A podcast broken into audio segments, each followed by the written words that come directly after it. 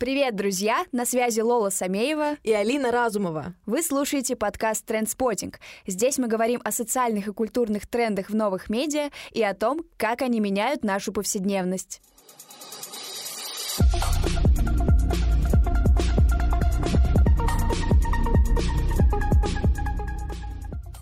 В нашем первом выпуске мы решили поговорить о fake news.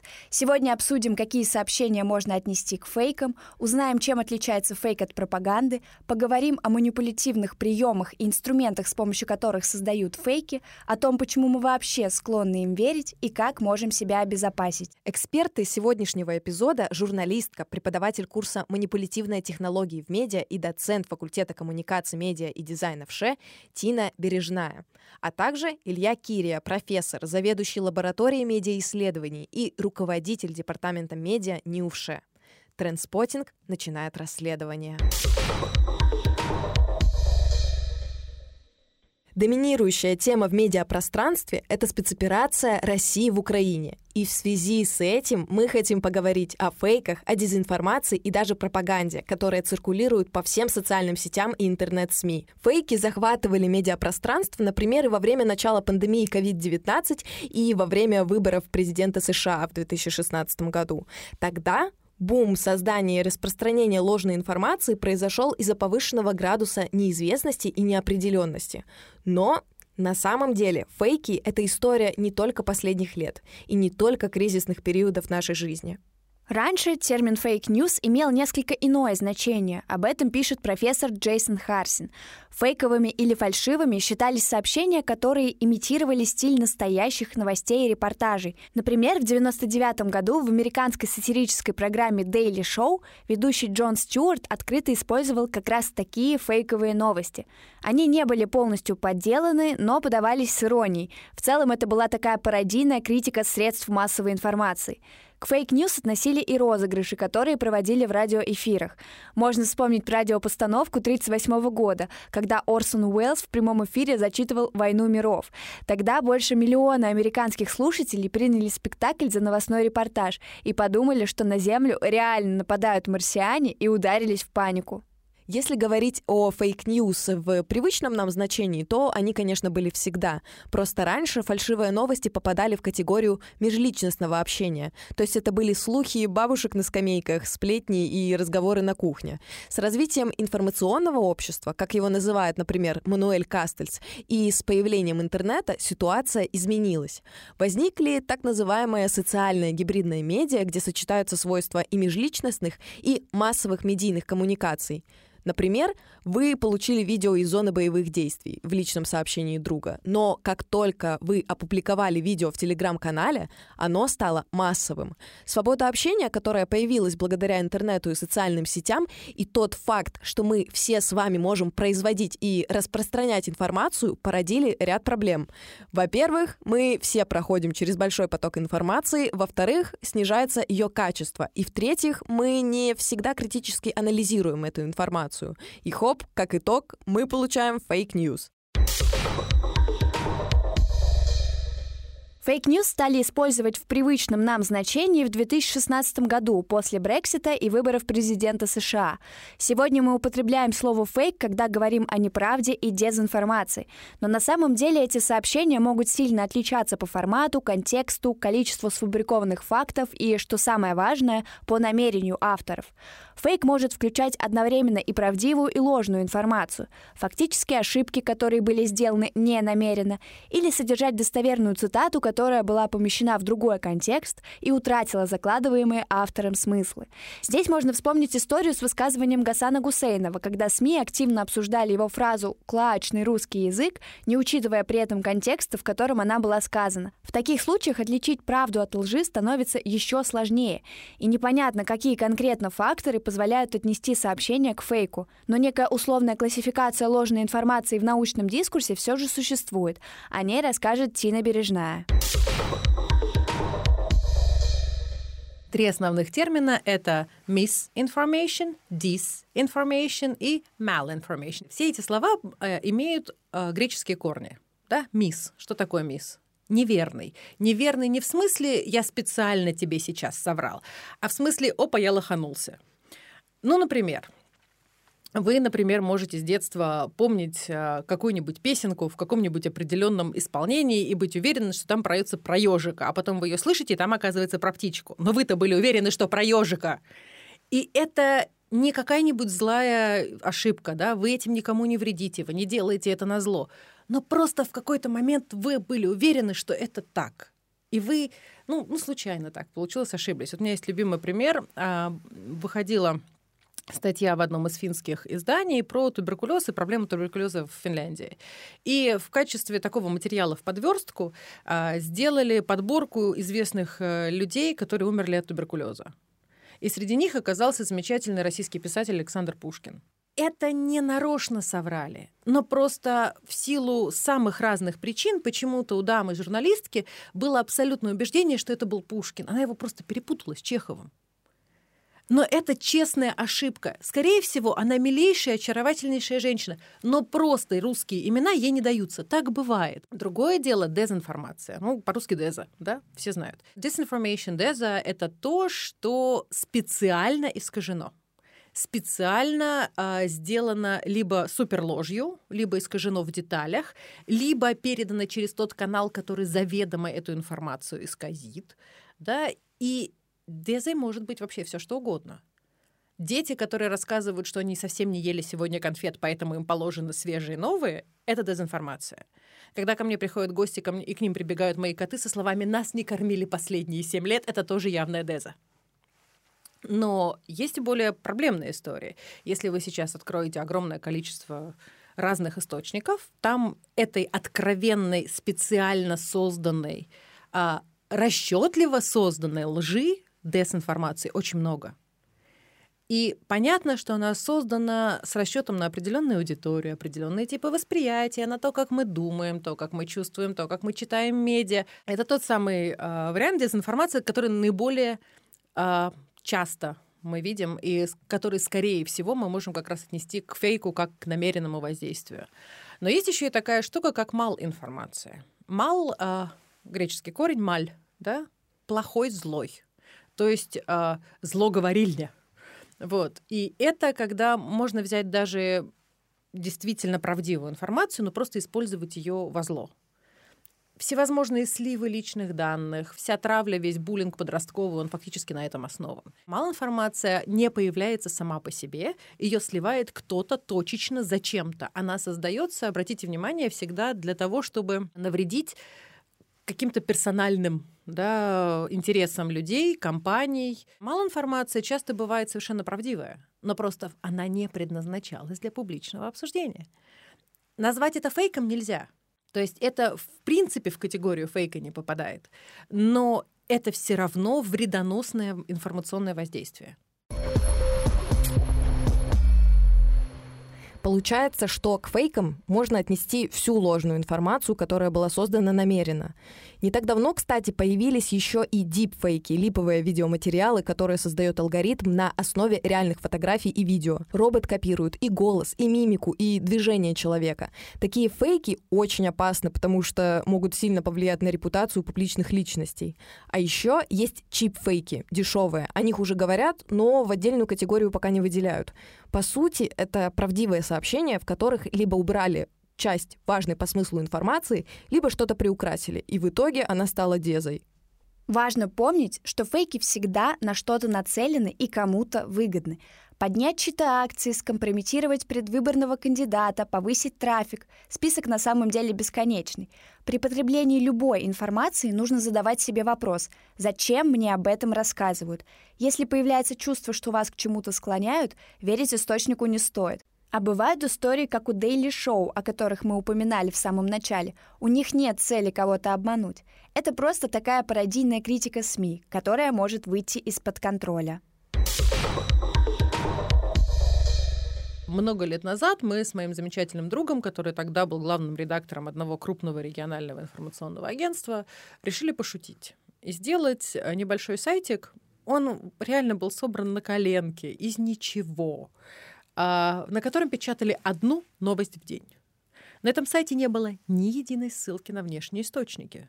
То есть там они были текстовые, но ни одного hyperlink да, не было. там не было ни одной фотографии, ни одной картинки. Вообще это был только текст. И мы писали абсолютный лютый, страшный бред, но совершенно идеальным тасовским стилем. Это выглядело формально, по всем признакам, как очень серьезная, качественная новость. Но по сути по смыслу это был лютейший, просто невыносимейший бред. Это мы так, ну, как бы спускали пар, потому что когда ты очень много работаешь в новостях, это тяжело. Это тот самый случай, когда тебе надо выплеснуть эмоцию и сделать это не агрессивно и весело, и как-то конструктивно, как мы думали. Да? И у нас были смешные новости, типа а, для решения проблемы пробок в Москве решили ввести цветовую кодификацию автомобилей. В понедельник приезжают только черные, во вторник только белые, в среду только красные. И мы придумали чиновника, естественно, несуществующего, из несуществующего ведомства, который начинал свою цитату словами «Во-первых, это красиво». И ни у кого это не вызвало смеха или изумления. Это цитировали. У нас были другие а, новости, и когда мы вдруг внезапно в какой-то момент обнаружили, что вот эту нашу веселую бредятину не просто раска- растаскивают наши друзья по ЖЖшечке, потому что им просто смешно, и для они понимают, где там Степ, а что это цитируют центральные телеканалы в том числе, Первому каналу особый мой привет. Вот, вот в этот момент мы просто созвонились и сказали, давай прекратим. Да, фейки в интернете и в обычное время могут превратиться во что-то действительно серьезное, а сегодня, во время проведения специальной операции, тем более. Когда общество раскалывается на несколько лагерей, и когда эти лагеря враждуют между собой, кажется, что фейки могут быть полноценным оружием в руках заинтересованных групп. Можно подумать, что ложная информация может переманить людей на чью-то сторону или повлиять на идеологические и политические взгляды. И тогда вообще-то встает закономерный вопрос. Если фейки могут так воздействовать на нас всех, то можно ли приравнять их к пропаганде? Вот реально, на первый взгляд кажется, что фейки очень напоминают пропаганду, но все-таки разница есть.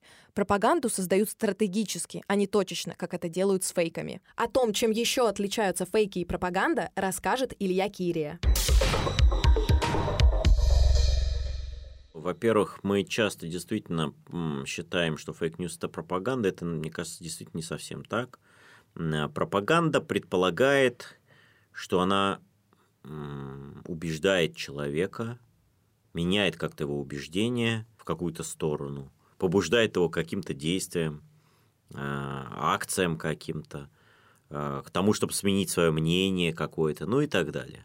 Так работает пропаганда. А, то есть пропаганда предполагает, что автор сообщения понимает, зачем он вообще говоря его распространяет. А мне кажется, современный мир фейковых новостей, э, в нем далеко не всегда акторы понимают, зачем они это делают. В большинстве случаев вообще не понимают. Во-первых, надо понимать, что современный цифровой мир – это мир внимания. В нем очень самым дефицитным товаром является внимание. И для того, чтобы это внимание получить, можно распространять все, что угодно. Любой фейк – то есть задачи, то есть тот, кто делает фейки, зачастую не преследует пропагандистских целей, изменить, побудить аудиторию каким-то мнению, какому-то мнению, какому-то суждению, к тому, чтобы изменить свою политическую позицию, нет. Задача там очень простая. Броский заголовок э, или фейковая новость привлекает трафик. Трафик генерит деньги. Соответственно, фейковые новости позволяют просто генерить повышенное внимание к определенному контенту, а это внимание можно определенным образом монетизировать. Соответственно, такие фейковые новости, очевидно, к пропаганде никакого отношения не имеют. Второй момент заключается в том, что интенция, то есть задача того, кто фейк распространяет, она не настолько простая, насколько она была простая в предыдущем мире масс-медиа. Вот на самом деле очевидно совершенно, что пропаганда работает гораздо более сложным образом, и э, не всегда, э, так сказать, э, она действительно работает. Вот. Соответственно, тот, кто распространяет фейки, не всегда понимает, э, как это будет распространяться, не всегда понимает э, целевую аудиторию, не всегда понимает, вообще говоря, чем обернется распространение этой информации, потому что он, вообще говоря, не очень контролирует распространение этой информации.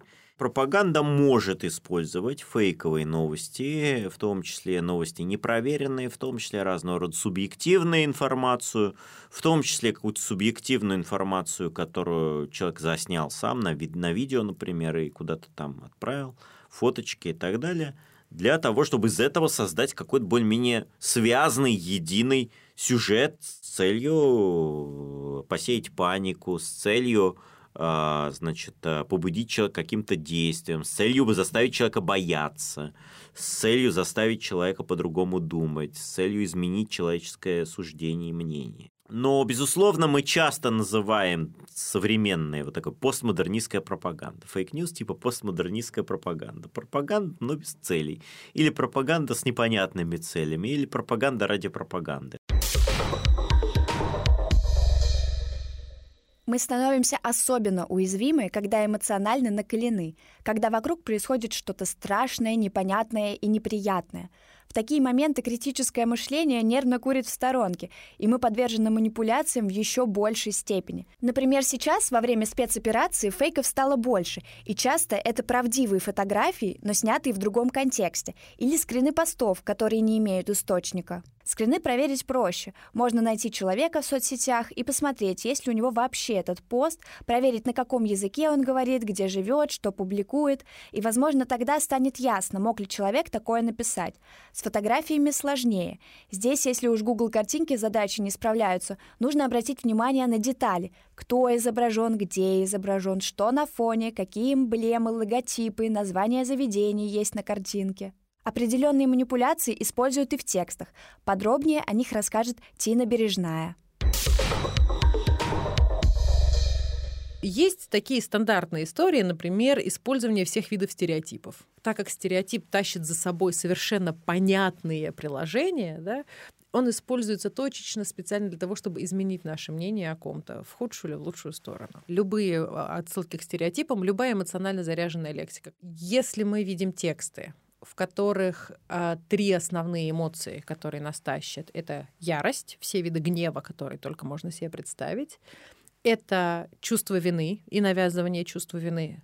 С человеком, который чувствует себя виноватым, можно делать вообще все, что угодно, хоть пеньковые веревки из него крутить. И третье — это ужас и паника. Вот любые страх, нагнетание панических настроений, вот если вот эта вот волшебная троица вдруг появляется, первый вопрос, который мы себе задаем — а зачем? Вот чтобы что. Почему я должна паниковать? Потому что внезапно банковской системе понадобились мои наличные, она хочет, чтобы я их достала из-под матраса и приволокла? Или наоборот, чтобы я достала из банка и положила их под матрас? Интернет открыл новые инструменты, которые используются в информационных войнах. Эксперты по медиабезопасности Сингер и Брукинг утверждают, что социальные сети стали полем битвы, где сама информация используется в качестве оружия. Мы вроде все понимаем, что фейки могут использоваться в информационных войнах и просто для того, чтобы нагнать трафика, но все равно им верим. Фейки благодаря нам все равно цветут и пахнут и распространяются как вирус. Почему так происходит? У этого есть целый ряд причин, которые напрямую связаны с нашей человеческой природой. Во-первых, фейки хорошо вирусятся благодаря интерперсональным коммуникациям, то есть обычному общению между людьми. Есть так называемая теория двухступенчатого потока информации, согласно которой люди гораздо больше доверяют не сообщениям социальных масс-медиа, а сообщениям от их родственников, друзей, коллег и вообще призрачных баб-люд. К тому же фейки вирусятся в периоды информационных взрывов, когда распространяемые истории целиком и полностью касаются каждого из нас персонально. Вот эта вот так называемая репутация больших медиа, которые собирают информацию, вот в этом мире социальных медиа она по-другому работает и менее значима. Больше, более значимая ситуация, в которой именно ваши друзья что-то распространяют. Собственно, поэтому вирусное распространение работает хорошо. Оно работает через интерперсональные каналы коммуникаций, тогда как массовая обычная пропаганда, кондовая, работает через большие каналы, широкие каналы коммуникации, не адресные, не адресованные конкретному человеку и не персонализированные. И поэтому она работает, очевидно, хуже. И в этом смысле э, то, что человек распространяет в своем телеграм-канале с какими-нибудь видосами и так далее, э, скорее всего, гораздо лучше воспринимается и, э, так сказать, людьми быстрее разносится по ветру, чем, чем информация, которую человек получает из обычных масс-медиа. Вот и все.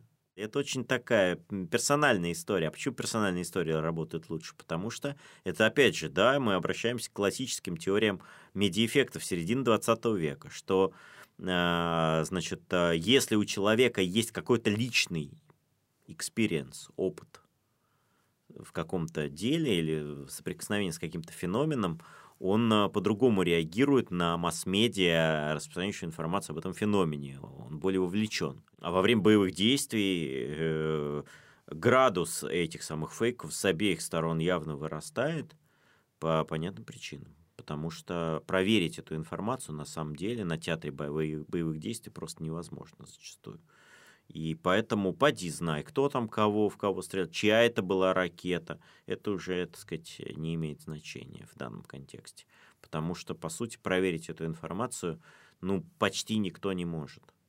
Да, а, очевидцу не очевидно, простите за, этот, э, за, за такое словосочетание, очевидцу не очевидно, что эта ракета именно с той стороны, а не с этой. А, он не разбирается в этом. А, военные действия не позволяют туда прислать съемочную группу, репортаж сделать, что-то проверить, соответственно, к месту не имеют доступа эксперты, и в этой ситуации это может быть любой фейк с, любой стороны. Еще одна причина – различные когнитивные искажения.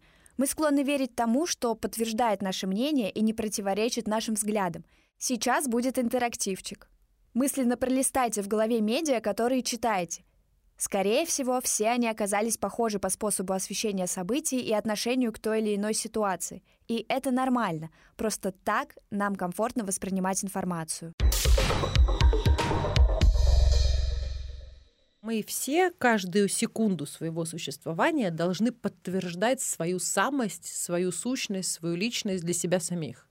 И поэтому у нас в голове формируется не тот физический мир, который существует, а тот мир, который мы для себя создали, в котором мы комфортно существуем. Большинство людей создают вот эту свою реальность, в которой им надо подтверждать себя из набора разных убеждений. Убеждения и мнения, они не формируются органически. Это та штука, которая с нами нарастает за нашу жизнь какие-то элементарные вещи, вырастающие из нашего опыта. Мы приходим к нашим убеждениям, потому что где-то здесь поранились об одно, порадовались об другое, как-то где-то услышали слова, которые в нужный момент для нас эмоциональные были кем-то сказаны, кого мы считали в этот момент значимым. Да? Хопа, синапс вырос, побежали с ним. Жить в этих убеждениях довольно просто, потому что мы начинаем выбирать из всего информационного поля, которое вокруг нас есть, те вещи, которые этим убеждениям соответствуют. И тогда получается, что мы себя подтвердили. При этом наш мозг устроен так, что те факторы, которые этого не подтверждают, мы просто тупо игнорируем. Соответственно, люди, когда они живут вот в этом, а это называется confirmation bias, да, то есть ошибка подтверждения, вот, когда они в этом живут, им так проще просто выживать. Это такой способ не свихнуться.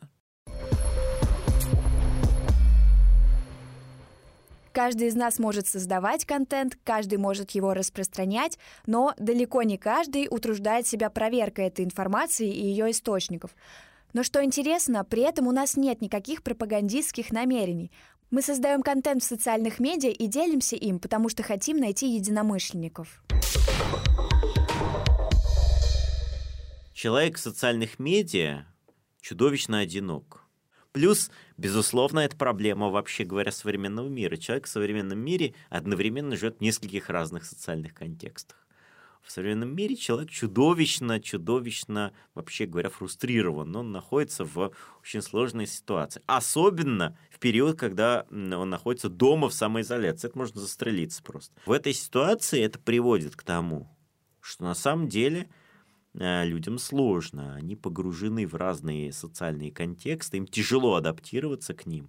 И в этой ситуации человек чудовищно одинок, ему хочется быть не одиноким. Социальные медиа – это сублимация социального, социальных отношений, да, это попытка заместить разорванные социальные связи, разорванное социальное пространство, которое стало еще более разорванным в современном мире из-за того, что люди стали по-другому работать, по-другому развлекаться, по-другому перемещаться по городу и так далее. И в этой ситуации человек э, начинает что-то шерить, постить, репостить и так далее исключительно по той простой причине, что он, он не хочет быть один. Он хочет принадлежать какому-то комьюнити. И, или продемонстрировать, что он не он, что он не такой, как, каким, его, каким он кажется, например. И вот из-за того, что мы одиноки, хотим найти единомышленников и бессознательно или сознательно окружаем себя теми людьми и тем контентом, которые поддерживают наши убеждения, мы попадаем в информационные пузыри. Поэтому мы не берем во внимание альтернативные точки зрения и так легко верим на слово, не проверяя информацию. Просто социальные медиа и новые медиа, они как бы упрощают построение этих эхопузырей, потому что они построены на шерах, лайках и репостах. Но с этой точки зрения вообще идея о том, что цифровая реальность – это такая новая цифровая демократия, в которой можно создать подлинный диалог между людьми, это в некотором смысле утопия, потому что а, вместо создания диалога мы создаем эхокамеры, такие герметичные, замкнутые пространства, эко-чемберс, или пузыри вот такие информационные, в которых ваксеры общаются с ваксерами, а антиваксеры с антиваксерами. И чаще всего они не пересекаются. Если заблудший антиваксер зайдет на страничку ваксера, ну, он там, может быть, что-нибудь прокомментирует, его быстренько там, значит, это самое обругают э, нехорошими словами, она оттуда сольется и обратно вернется к своим. В этом смысле масс-медиа не работает как площадка диалога, а работает скорее как площадка монолога. Точнее так, как площадка диалога людей, думающих одинаково, а не площадка диалога между людьми, которые думают по-разному. Э, потому что мы не любим дискутировать, мы не любим быть несогласными с другими. Мы хотим, чтобы наше мнение было похоже на мнение других. Нам некомфортно, когда мы одни. Нам гораздо комфортнее, когда мы э, подтверждается, когда мы, в общем, в какой-то группе социальной. Разумеется, в этой ситуации или человек, вот, ну, как бы он просто внутри этого пузыря живет а, и начинает в это всячески верить. Особенно, если он никогда с этим не сталкивался. Ну, все, начинает жить внутри этого кокона информационного. И по понятным причинам он э, в него еще глубже погружается, особенно если у него, у этого человека нету, а, базовых навыков критического мышления – Б. Он, у него нет базовых навыков информационной грамотности, он не умеет э, отличать хороший источник от плохого источника э, и так далее. С. И у него нет личного опыта. Все, вот если он в таком пузыре, все, э, значит, труба, потому что он э, точно совершенно э, с, большой, с большей долей вероятности внутри этого дискурса будет развиваться. И э, потом из него не сможет вырваться, он будет внутри этого пузыря признать, что мы в информационном пузыре, наверное, довольно сложно. Ну как же так? Ведь у каждого из нас сложилась четкая и вполне обоснованная картина мира. Но при этом появились и жесткие бинарные деления на хорошо, плохо и поддерживаю и не поддерживаю. Иногда это может делать нас чересчур предвзятыми, неспособными слышать и слушать другую точку зрения, мешать объективно воспринимать информацию. В таких случаях наши эксперты советуют немного изменить подход к медиапотреблению. Например, подписаться на каналы, с которыми вы радикально не согласны, чтобы сформировать более полную картину происходящего и стать менее предвзятыми. А еще, если возникают споры с родными или друзьями по важным вопросам, нужно просто постараться учесть бэкграунд говорящего, подумать, что повлияло на его позицию – окружение, жизненные условия, мнение авторитетов или личный опыт. Также Илья Кирия и Тина Бережная дали нам пару советов, как не попасться в ловушку фейков и на что нужно обратить внимание при проверке информации. Поэтому мы составили целый чек-лист из их рекомендаций.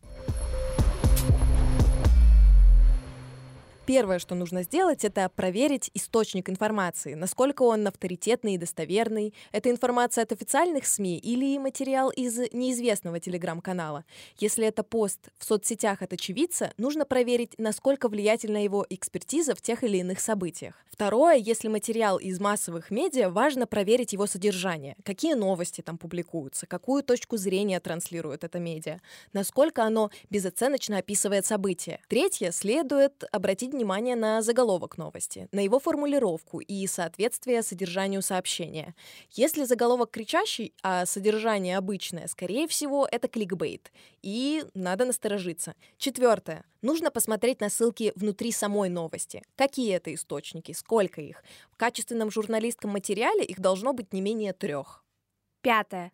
Нужно обратить внимание на характер этих источников. Косвенные они или прямые, анонимные или неанонимные. Например, если информация о падении самолета представлена в официальном заявлении авиакомпании, нам понятно прямое отношение источника к событию. А если об этом рассказал аноним, у которого в самолете был друг, информацию стоит проверить где-нибудь еще. И последнее. Если в новости ссылаются на экспертов, необходимо убедиться в их специализации и квалификации. Эксперт — это человек, у которого есть научный и профессиональный бэкграунд. Область его знаний должна быть напрямую связана с тем событием, которое рассматривается в новости. Этот чек-лист мы продублировали в формате карточек в нашем телеграм-канале. А еще там вы сможете найти список полезных книг и статей от Ильи Кирии и Тины Бережной на тему сегодняшнего выпуска. Итак, Сегодня мы выяснили, что фейки — это намеренно созданная ложная информация. Они касаются каких-то конкретных событий и воздействуют точечно, в отличие от пропаганды, которая применяется стратегически. Мы больше верим фейкам, когда они подкрепляют наши убеждения. Они особенно быстро распространяются в интернете в периоды информационных взрывов и массовой истерии. К тому же мы часто воспринимаем информацию предвзято, потому что находимся в информационных пузырях. И это тоже делает нас более уязвимыми к влиянию дезинформации. На этом мы завершаем наш первый эпизод. Надеемся, что этот выпуск поможет вам улучшить навыки факт-чекинга и героически противостоять фейкам. Всегда на связи Алина и Лола.